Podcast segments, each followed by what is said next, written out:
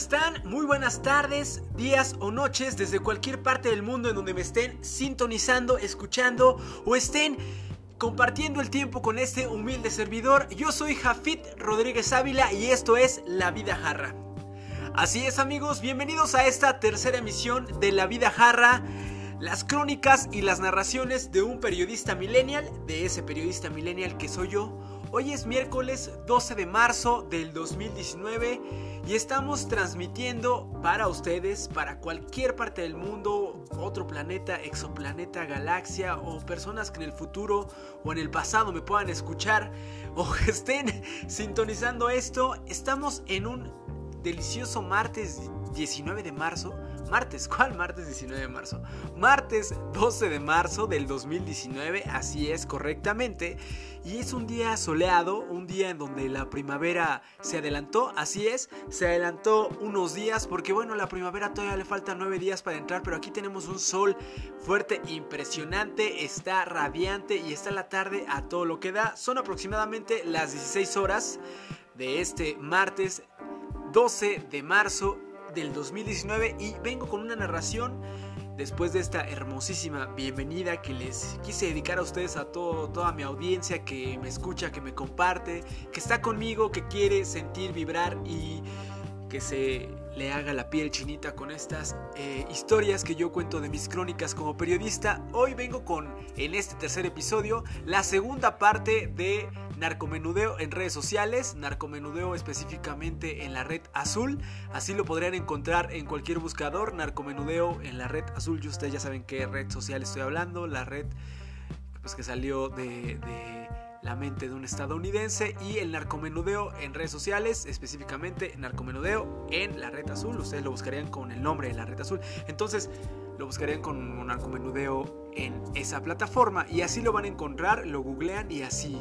Pero eh, más que nada quisiera dejarlos el día de hoy con esta entrevista anónima, la primera eh, de esta serie de revelaciones. Eh, que realicé con un dealer, así es, un narcomenudista, un dealer de un cártel de la ciudad, de un cártel de los dos que hay de la Ciudad de México, eh, es lo más que puedo decir, y logré anónimamente eh, y sin que nadie, y sin fines de investigación policíaca y sin fines solamente de persecución, nada, nadie, eh, incluso puede ser un cártel independiente al que haya entrevistado o una persona de otra entidad, pero es un narcomenudista, un dealer, como se le conoce en la conjugación en inglés, porque es un surtidor de estupefacientes. Entonces, la entrevista que realicé con esta persona es la segunda parte de es el segundo capítulo del narcomenudeo en redes sociales y los voy a dejar con más y sin más, y con toda esta información que ustedes, bueno, pues van a enterarse de muchas cosas de cómo es que se mueve esta situación. No, no se mencionan instituciones, ni lugares, ni funcionarios públicos, nada. Solamente es, habla la narración de una persona que esperemos que puede enriquecer a solamente el conocimiento de las personas de cómo es que se hace el narcomenudeo o la venta de estupefacientes en Facebook.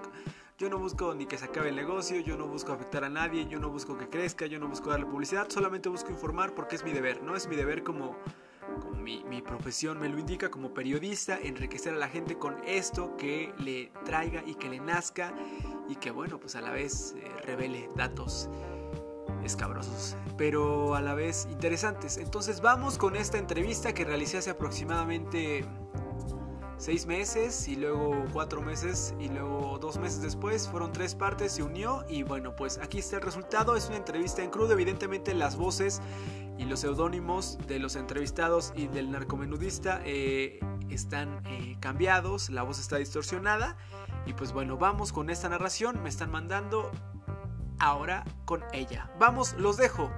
Yo soy Jafit Rodríguez Ávila y no se olviden que esto es La Vida Jarra, las narraciones de un periodista millennial.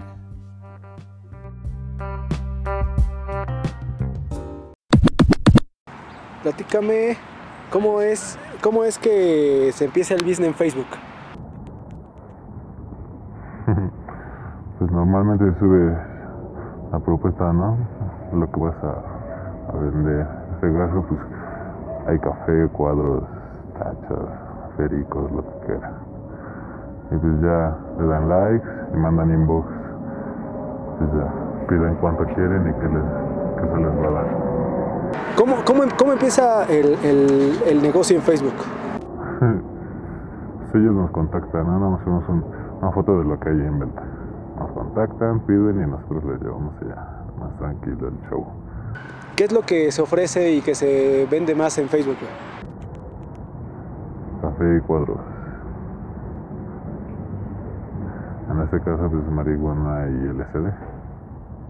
Oye, y por ejemplo, ¿en cuánto oscilan los precios? ¿Suben? ¿Es más caro comprar en Facebook y arriesgarte tú a ir para allá que comprarlo que venderlo en la calle? Eh, sí, no, porque es público, lo puede ver quien sea. ¿Cuánto tiempo aproximadamente dura una publicación eh, arriba para promocionar un producto? Se queda, ahí se queda publicado. Para quien lo vea, ya sabe, manda mensaje y ya, no se baja. Las personas que te contactan para comprar un producto, sea un poco de mota, diferentes tipos de, de- de, no sé, un cuadro, lo que sea, un chocolate, güey, este, te, te escriben en clave o cómo, cómo es el contacto, güey, quién aborda a quién. A mí, el clásico, ¿qué onda? ¿Estás ahí? Hola, o ¿qué, hay de nuevo, hermano? Desde ya comienza, le digo, ¿qué, qué tranza banda? ¿Qué quieren? ¿Qué se les ofrece? Porque soy bueno. Dice, no, pues tienes material, sí, de qué, cuánto. Y ya les digo, precios, ¿no? Hay tostadas, viene, viene por gramo, depende de la calidad que quieran. Y pues hay de una gota, dos gotas, triple gota, una impresión, doble. Hay diferentes tipos, igual de 100, 120, 150, hasta 200. Pues, Oye, hermano, y platícame un poquito, ¿es mucha gente la que se comercia más en Facebook o en la calle? mm, depende, pues como es más de confianza, todo se maneja más en la calle. Y el Face pues, es más bien para la gente que es lejana, ¿no? Y es para cuadrar el lugar y nada más llegas, haces la entrega y te mueves. Eh, ¿Cómo te diste cuenta que sería una buena oportunidad de emprender o de hacer negocio en Facebook, vendiendo pues un poco de merca? Pues nada más es poner a rodar una moneda, haces una inversión y de esa inversión pues, tienes ganancias, un beneficio. Pues nada más es hacer cre- crecer tu, tu dinero. ¿En qué momento consideras que ya tú te sientes vulnerado y dices, no, mejor este güey se me hace sospechoso, no lo voy a vender, o este güey, el que sea, le, le vendo? Cuando presionan mucho, cuando hacen muchas preguntas los ves nerviosos, igual te mueves. Igual antes de hacer una entrega, checas el cuadro, si lo ves sospechoso, alguien que se te queda viendo fijo, raro, mejor uno se mueve. Uno ya no sabe, andan de civiles ahora últimamente, entonces pues mejor así. ¿Consideras que sea un comercio creciente el comercio en redes sociales? Eh, pues sí, a decir verdad, sí con, llegas a más gente. Por eso, pero dímelo tú, dímelo tú. Espérame, ¿qué pasa? Platícame cómo empieza tu carrera en el rap. ¿Cómo decides hacer rap? Nada más es un pasatiempo entre la banda. Estábamos fumando y, y ya sabes, uno siente con, con las ganas de empezar a soltar letras y frases. Eh, ¿Tú consideras que sería importante que la gente conozca tu pasión y, y tu, tu arte? Pues quien quiera y esté interesado, pues sí. Obviamente pues, no, es ne- no es negársela a nadie, ¿no? Pero tampoco es como que imponérsela. Si es su gusto de su agrado, se acerca y ve qué tipo de arte es. En ese caso pues es callejero y urbano, no a muchos les gusta, pero hay otros que sí. Pues el comercio en Facebook es muy bueno. Te digo, te repito, llegas a más gente de la que puedes llegar a conocer en un día si andas caminando en una ciudad. Por decir, en el Facebook ya topas hasta incluso de otro país, de otro estado, de otro, de, de otro lugar, ¿no? Entonces, en el Facebook pues no hay límites y nunca falta el que pasa la voz. Oye, es, es muy bueno lo, lo que está lo que está en venta, entonces se viraliza, es, es un medio para masivo, de hecho. Si tuvieras que enumerar los tres productos que más se venden o qué tipos son los que más se venden en Facebook, ¿cuáles son, hermano? Mm, nieve de limón, cuadros y café. Y más o menos en cuánto está el precio más o menos de cada uno de ellos. En el orden en el que te los dije, Depende si quieren medios, 250 o enteros, 500 pesos. Ya de- del café ya te he dicho y de los cuadros también. Tostadas 120, 150, etcétera. De los consumidores que en redes sociales tienes, hermano, ¿hay, hay más este, hombres o mujeres? Pues la verdad ahí se van, pero siempre es mayor el hombre. Los chicos son los que más se acercan. Las mujeres porque son tímidas. es- Ahora sí que van como que cadena por el amigo. Supongamos que alguien X, eh, Pérez, te contacta en Facebook, ya te dice, oye, me interesan esos tenis o me interesa algo, ¿te dicen palabras en clave? Eh, sí, a veces, por decir, oye, ¿tienes cuadros para el retrato? Digo, sí, claro, ya nada más le pones tu foto. ¿De cuánto está? Pues, de 120 el marco, depende del color que la quieras. O de quién. Y tú, por ejemplo, cuidas tu vocabulario, por ejemplo, no sé, los diferentes tipos de, de- de mota que hay, para que si los policías de la policía cibernética tienes precaución con ese tipo, ¿te han molestado alguna vez o te han... Mm, No, afortunadamente no, no ha pasado, pero pues sí se trata de manejarlo así para que no suceda eso. No llamar la atención. ¿Qué es, lo, ¿Qué es lo más cabrón que te ha pasado así en una venta? Mm, no, pues afortunadamente hasta ahora no da, ¿eh? En una entrega jamás ha habido problemas. Más bien trayecto de cuando se va a recoger el material, ahí sí ha habido problema con la, con la ley. ¿Algo más que se agregar, hermano? Pues la verdad, no mucho. Simplemente es una, una vía muy fácil, muy, muy amplio el mercado, pero es de mucha vulnerabilidad. Como dices, ya sea tanto para un hacker o en este caso la, la policía cibernética, pues andan captando todo eso. Entonces te rastrean muy fácil. ¿Hay mucho riesgo en las calles o hay riesgo en Facebook? En ambos, en ambas partes. ¿Qué, qué- de qué te preocupas tú día con día cuando sales que vas a comerciar, hermano? Mm. Realmente es salir sin preocupación. Ya desde ahí empiezas bien. Si sales con todas las preocupaciones del mundo, pues igual no. Como que llamas esa parte negativa del día. Entonces, pues nada más es estar alerta siempre. Perfecto. Pues ya, ¿estás en pro de la legalización? Hago. Así dejamos de pedir que sea autocultivo. Toda la banda es lo que quiere. No muchos se, se atreven a, a eso. Por eso se los hacemos llegar más fácil a sus manos. Ok. Muchas gracias, este, Bain, por tu entrevista. Cámara, banda. ¿Cuál es tu seudónimo? ¿Bain qué? ¿Bain 33 o qué? 2033. Gracias, Bain.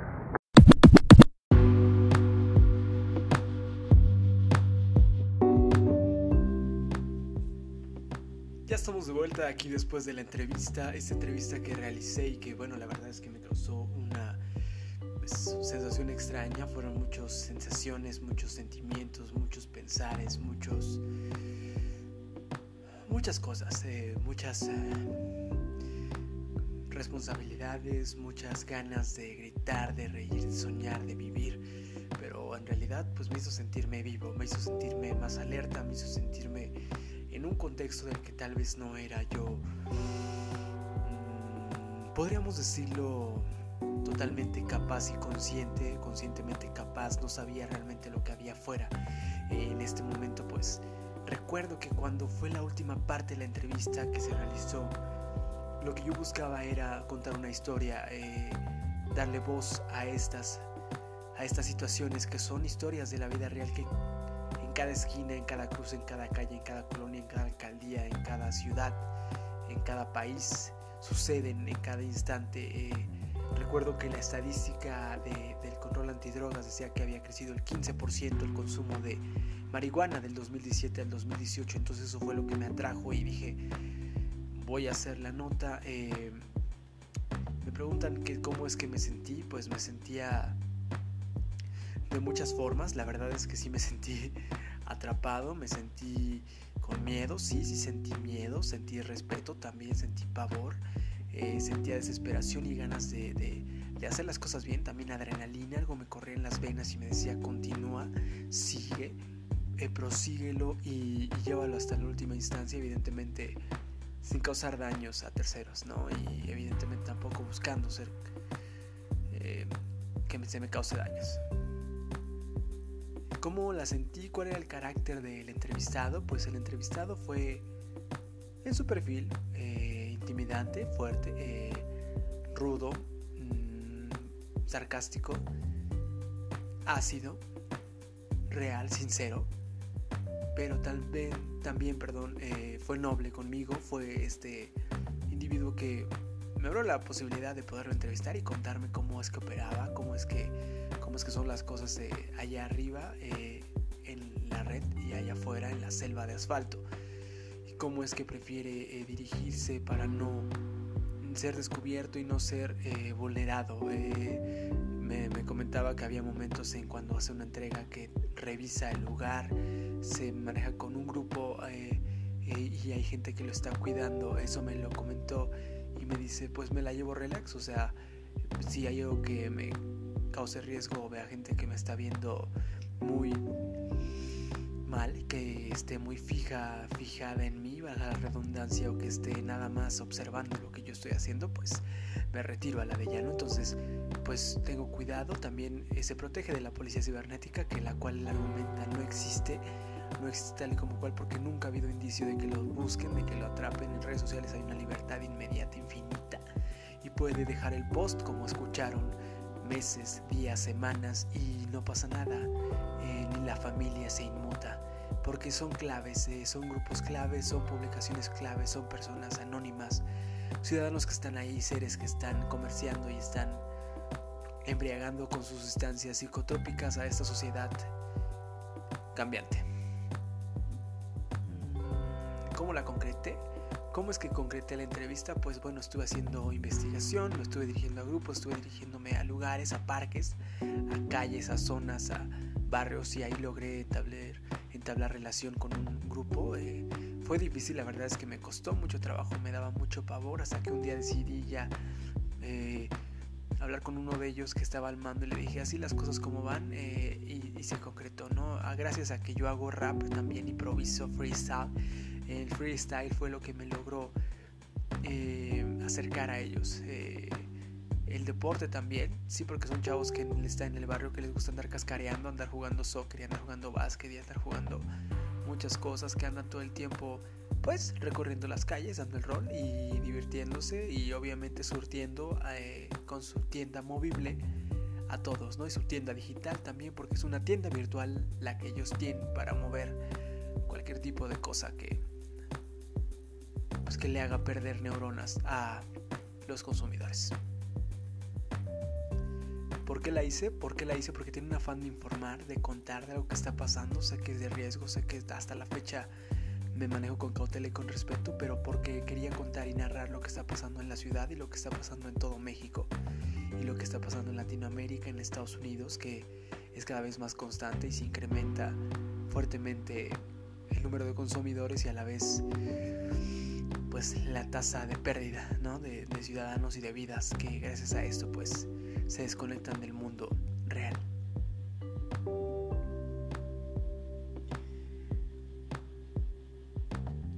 Eh, ¿Lo volvería a hacer? ¿Qué sentiría? Sí, lo volvería a hacer, me acercaría a ellos, volvería a tener la confianza de buscarlos porque eh, no vulneraría a nadie.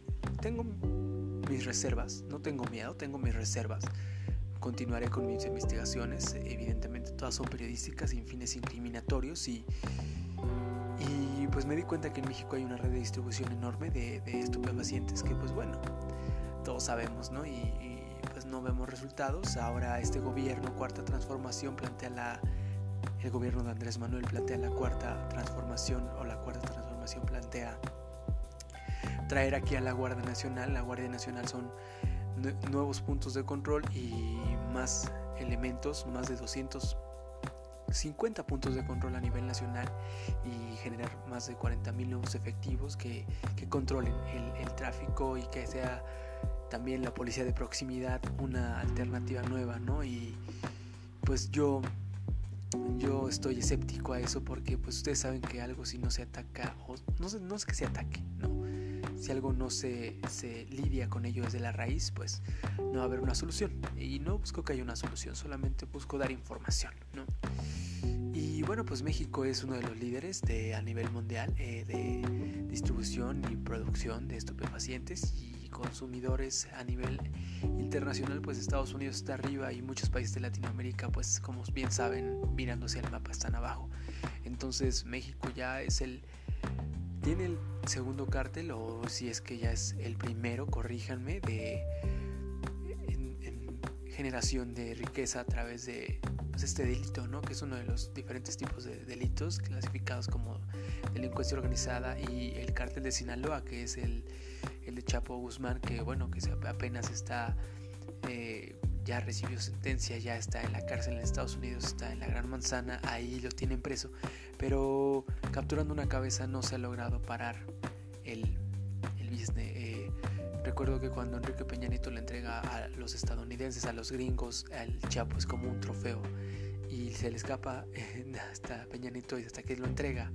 Entonces, antes de terminar el sexenio, Peña Nieto entrega como, como una pera en dulce a Donald Trump al Chapo y nada cambió, nada mejoró. El Chapo está encerrado, no es una solución fehaciente, no creo que sea justo que esté allá y debería de estar siendo pues con una deberían de trabajar y, reformarlo porque pues es una persona que al final de cuentas merece y tiene derechos humanos y es una persona que es humano al final de cuentas y los humanos pues debemos de seguir con nuestras cosas y, mejorar, ¿no? Entonces no es un centro de readaptación donde tienen al Chapo, eh, las prácticas no han sido las idóneas y lo están vulnerando cada vez más, pero bueno, así es eh, la cuestión de, de mantener lejos y mantener contenido a un personaje tan icónico que ya viene siendo parte importante de la historia de México, ¿no? Es una persona que tiene canciones y tiene millones y que fue considerado en la revista Forbes como creo que el número 73 de la lista de los más millonarios a nivel mundial, ¿no? Entonces, pues eh, próximamente en el episodio que viene eh, voy a traer el testimonio de un consumidor digital de estupefacientes, de drogas, eh, que también entrevisté para esta cobertura periodística y bueno, pues yo no busco incriminar a nadie ni, ni enjuiciar a nadie, solamente busco eh, ofrecer mi opinión respecto a un tema, yo respeto a todas las instituciones, también respeto a, los, a las personas que se dedican a esto, eh, de tal razón que yo busqué entrevistarlos porque pues fue algo interesante para un tema dar a conocer lo que está pasando y que evidentemente es parte de nuestra historia de las venas abiertas de México, ¿no? Recuerden que yo soy eh, Jafit Rodríguez y este es La Vida Jarra, las crónicas e historias de un periodista millennial. Sí, estando sobrio, así es, y eh, son eh, anécdotas de las coberturas periodísticas que he realizado. En el próximo episodio, en el episodio 4, abordaremos las, el testimonio de un adicto que compra a través de redes sociales y el riesgo que esto implica, ¿no? Pues yo soy Jafit y me despido de este programa dejándolos con una canción del Cártel de Santa un pequeño extracto para esta cuestión de que ustedes se queden con un buen sabor de boca. Nos vemos y nos escuchamos en el próximo episodio. No olviden darle like, eh, compartir y suscribirse a La Vida Jarra, disponible en diversas plataformas, grabados de la plataforma de Anchor y también está en Spotify, en, en Apple Music y en muchas otras redes sociales y de distribución auditiva. Gracias, yo soy Jafit, nos escuchamos en la próxima.